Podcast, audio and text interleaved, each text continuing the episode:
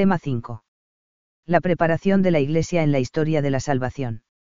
Dedicamos este tema y los dos siguientes al estudio del origen de la Iglesia.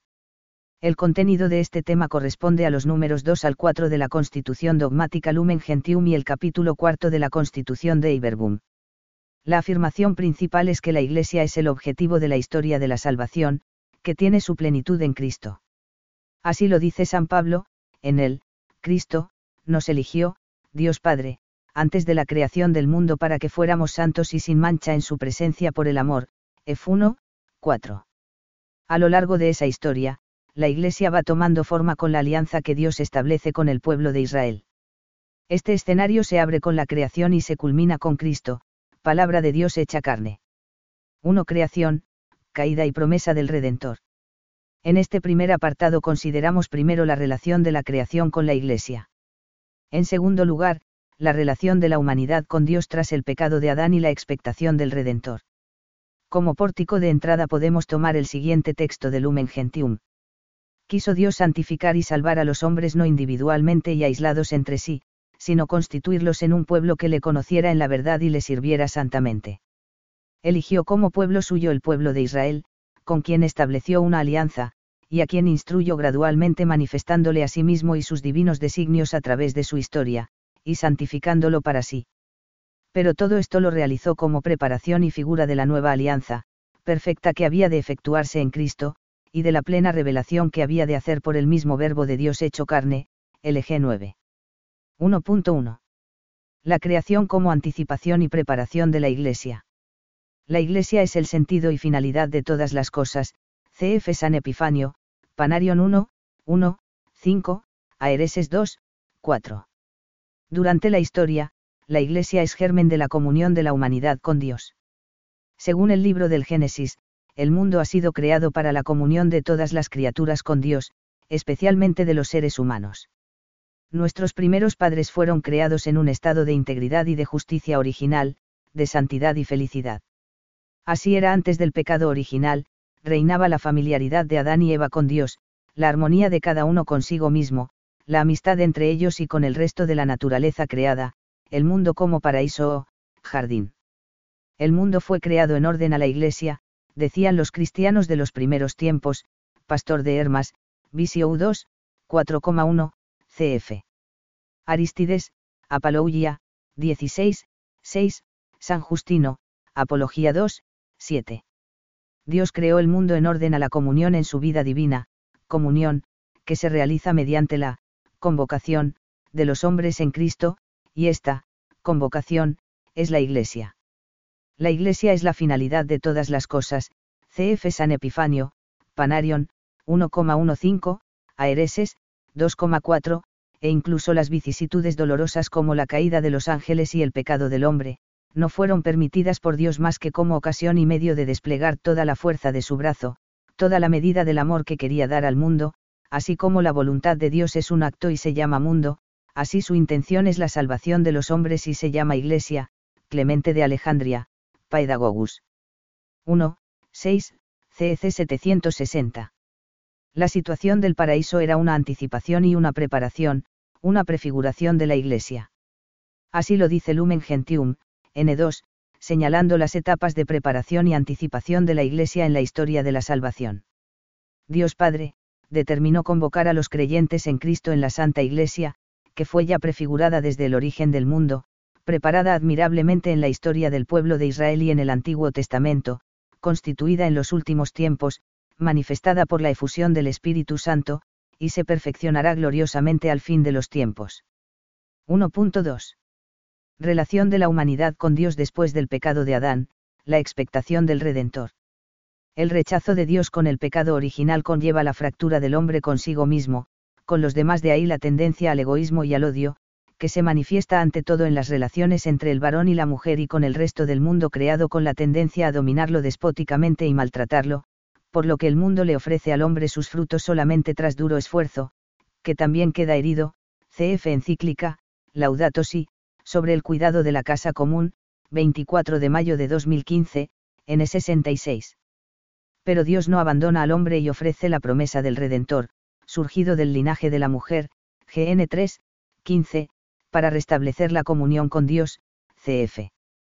CEC 761. Los padres hablaban de la Iglesia antes de Cristo, e incluso de la Iglesia del principio, en la que se salvaron los justos del Antiguo Testamento, unidos ya misteriosamente a Cristo. Nunca ha habido una humanidad desprovista de gracia, ni siquiera donde no ha sido conocida la revelación. San Agustín recogía el principio Ecclesia Ave Abel, el misterio de la Iglesia se extiende desde Abel hasta el último justo, y nadie se ha salvado nunca al margen de él, Cristo total. Santo Tomás dirá lo mismo respecto de Cristo cabeza.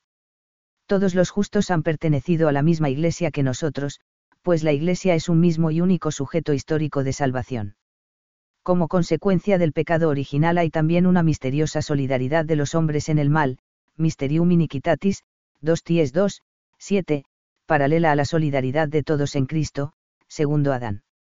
Todo ello, según los padres, ilumina el significado eclesiológico de Babel, la confusión y dispersión de aquel proyecto al margen de Dios, frente a la reconciliación y reunificación a la que la humanidad está convocada en la Iglesia, el cerrarse en sí mismo del hombre al margen de Dios, frente a la solidaridad en torno a Cristo y a la gracia, la disgregación de las gentes frente a la Iunaitas católica, comunión de lo local en lo universal, el pecado y el poder del demonio frente a la acción del Espíritu Santo, que escucha los gemidos del universo, y conduce a la liberación del pecado con la participación de los hijos de Dios. 2 Israel, el pueblo de la promesa y la alianza. Ante la violencia y la devastación causada por el pecado, con sus consecuencias para el hombre y la creación, aparece la alianza que Dios establece con los hombres. Esta alianza se concreta en la que establece con Israel. Se trata de una alianza, del hebreo Berit, realidad jurídica y social, de amistad con Dios, que tiene por tanto un carácter teológico, y se desarrolla a través de diversas etapas o, alianzas, o pactos es importante el hecho de que es Dios quien toma la iniciativa. La alianza es gratuita donación de Dios. Es una primicia, garantía o incoación de la plena y futura comunión con Dios, que desea establecerla en todos los pueblos, cf. CEC 761. En la historia de la alianza, como se ha dicho, pueden distinguirse varias etapas, cada una de ellas tiene algún signo característico y destaca por varios aspectos, a la vez que posee un significado y una historia concreta. Cada una está vinculada a una gran figura, Noé, Abraham y Moisés. 2.1. La alianza con Noé, CF. GN 9 a 11. Esta primera alianza acontece tras el diluvio y tiene un carácter marcadamente cósmico. Su signo es el arco iris. En ella pueden destacarse cuatro aspectos, CF. CEC 56 a 57 la restauración del orden natural y la reposición del hombre como rey de la creación. Es una alianza universal aunque sea de hecho sellada con pocas personas. El arca de Noé es imagen remota de la Iglesia, San Agustín. Dios pone una condición única, la aceptación de su soberanía sobre todo ser vivo. El significado de la alianza con Noé es la asunción de la religión natural y cósmica, representada por Melquisedec, que se extiende por toda la tierra, cf. HCH 14, 15 a 17, RM1, 20, HB 7. Esta religión necesitaba ser purificada por Cristo, sacerdote, según el orden de Melquisedec, y así se facilita el conocimiento y la alabanza de Dios a través de sus obras naturales, aunque en la alianza como tal Dios intervenga de un modo un tanto lejano y velado.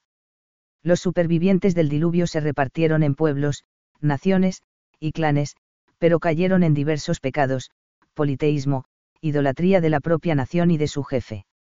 En este contexto se presenta el referido episodio de Babel, cf. GN 11, 1 a 9. 2.2. La alianza y la vocación de Abraham, cf. GN 12 SS. En la historia y en la vida de Abraham Dios interviene no ya de modo velado sino personalmente, cf. CEC 59 a 60. La alianza con Abraham no propone una religión natural sino que con ella comienza la religión bíblica. Supone para Abraham una elección personal que le saca de su mundo terreno y le lleva a un mundo nuevo, vocación, que viene tras la ruptura con los ídolos y la instauración del culto al Dios verdadero, modelo de conversión. Todo ello es prefiguración de la Iglesia como misterio de vocación, convocación, o vocación a la santidad. La alianza con Abraham comporta tres promesas, que están en relación con la preparación de la Iglesia. Un hijo, a pesar de la edad avanzada de Abraham, y de que luego será sometido a la prueba del sacrificio de su hijo, de donde brotará lo que San Pablo llama la obediencia de la fe, RM 1, 5, 16, 26. Un gran pueblo, que será pueblo de Dios, del que nacerá un Salvador del mundo, lo que hace que la vocación de este pueblo se inscriba en un horizonte universal, en ti serán bendecidos todos los pueblos de la tierra, GN 12, 3. Esto comporta a la vez un desconcierto y un enigma que Abraham tendrá que ir resolviendo con otras experiencias, como la teofanía de Mambré y la oración por Sodoma y Gomorra, de ambos sucesos se sirve Dios para hacerle avanzar en intimidad con él e interceder por su pueblo. Una tierra espléndida, que al serle prometida actuará de impulso para ponerlo en camino. Otros rasgos caracterizan a esta alianza con Abraham. Tiene como signo la circuncisión. Se completa con las historias de Isaac, Jacob y José, que indican los caminos misteriosos de la historia de la salvación y de la alianza. La verdadera descendencia de Abraham son los cristianos, según San Pablo, cf. G.I. 3, 29. Santo Tomás dirá que la Iglesia es la congregación de fieles, en el sentido de los creyentes. Abraham, al creer en la promesa, creía implícitamente en el Cristo que había de venir, cf. STH 1 a 2, Q102, a 5, ad 1, Q70, a 1 a 3. La alianza con Abraham purifica y perfecciona la alianza con Noé, mediante Cristo, sumo sacerdote, según el orden de Melquisedec, cf. HB 7. De ahí la importancia del sacerdocio común de los fieles o sacerdocio que abarca toda la propia existencia. Esta participación del sacerdocio de Cristo es el núcleo de la vida cristiana y también de la espiritualidad cristiana. 2.3. El pueblo de la alianza que surge con Moisés, del Éxodo y del Sinaí. Con Moisés el pueblo elegido recorre el Éxodo de Egipto, como reproducción del camino de Abraham hacia la tierra prometida. A ello se añade una liberación material, signo y fruto de la liberación espiritual del pecado. Ahora la alianza ya no es con una persona sino con el pueblo de Israel, pues Dios es el Dios de Abraham, Isaac y Jacob, cf. Ex 3, 15. La figura central de esta alianza es Moisés, principal profeta y guía del pueblo, y fuente de todo sacerdocio en el mismo pueblo elegido. Es Moisés el que consagra a Eran, su hermano y lo pone al frente de los sacerdotes y los levitas, cf. Ex 29, LV 8. Esta alianza tiene unos contenidos más precisos que las anteriores, la ley y el culto. Aquí tiene lugar la constitución del Kaal Yahvé, la asamblea litúrgica del pueblo, que se sabe elegido sobre todo cuando escucha la palabra y da culto a Dios. La alianza con Moisés tiene los siguientes rasgos, cf. CEC 62 a 63. El signo es el arca de la alianza supone la elección de un pueblo como manifestación de que la salvación acontece mediante la pertenencia a un pueblo, en cuyo seno se recibe personalmente el acceso al único Dios vivo y verdadero. Dos momentos claves de esta alianza son, su origen en la liberación de Egipto, acaecida y rememorada como la Pascua, protagonizada por un cordero, y la culminación de la alianza en el Sinaí, con la entrega a Moisés de las tablas de la ley, donde Dios pide la fidelidad del pueblo. La experiencia espiritual del pueblo por el desierto está íntimamente conectada con el Kaal Yahvé, traducido en griego eclicha, es un pueblo constituido para dar culto, es decir, un pueblo sacerdotal y una nación consagrada, cf. Ex 19, 6, como imagen del desposorio que supone la alianza con Dios. Todo ello es el contexto de la palabra eclicha en el Nuevo Testamento. La entrada en la tierra prometida desde Abraham es interpretada ante todo como don de Dios, como conquista a los pueblos cananeos y también como prefiguración del definitivo reino de Dios. Posteriormente llega la época de los jueces, época carismática en que Dios mismo guía al pueblo, que cae en los cultos idolátricos de los cananeos. Luego se establece la institución de los reyes. 3. Hacia la nueva y eterna alianza. La predicación profética y el resto de Israel. 3.1. La institución de la realeza. Con la realeza, Dios tiene un representante en la tierra, un, ungido, con su espíritu. La alianza se renueva entonces con David. La personalidad del pueblo elegido queda representada por Jerusalén, la ciudad santa, y centrada en el templo construido en la época de Salomón, que encierra el arca de la alianza, como símbolo de la presencia y de la gloria de Dios entre su pueblo, con la esperanza de que allí se congreguen las naciones. Pero la realeza decae en la corrupción. La predicación profética intenta la purificación del pueblo, a pesar de los problemas, cisma de las tribus del norte, ruina de Judá y exilio a Babilonia, manteniendo la esperanza de una renovación de la alianza con su horizonte universal. El periodo de la realeza se continúa con la reflexión sobre la sabiduría. 3.2. El, resto de Israel, y el Mesías. El, resto de Israel, y el Mesías son dos figuras mediante las que se anuncia esa renovación. El resto de Israel, desde Is 4, es un pequeño grupo de justos que será la semilla de un nuevo Israel, del que saldrá el Mesías, que se presenta paradójicamente como un siervo sufriente, desde Is 42. Aparecen los rasgos de un nuevo Israel según los profetas, cf. CEC 64, 762.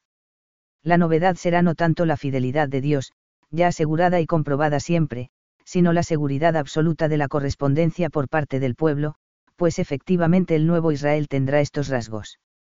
Será interiormente purificado, con una purificación que afectará sobre todo personalmente al interior del hombre, cambiará el corazón de piedra por un corazón de carne, que viva del Espíritu de Dios, CF Visión los huesos secos que reviven en EZ 37. Traerá el perdón de los pecados y será no solo definitivo sino también eterno. Con él se alcanza una gran intimidad con Dios, culmen de la imagen de los desposorios, de gran importancia eclesiológica, con lo que destaca el aspecto religioso sobre el material, no solo una nueva tierra, sino sobre todo un reino de paz, justicia y santidad, presidido por el advenimiento del Hijo del Hombre.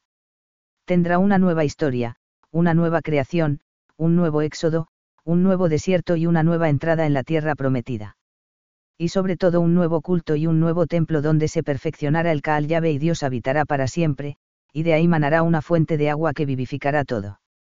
Todo ello es figura de la Iglesia, de la Eucaristía en su centro y de la acción del Espíritu Santo. La carta a los hebreos considera a Jesús como el nuevo, perfecto y definitivo Moisés, cf. HB 3. Será un nuevo Israel universal y según el Espíritu. Esta universalidad se mezclará, sobre todo después del exilio, con interpretaciones nacionalistas del triunfo terreno del reino de Israel, hasta la época misma de Cristo.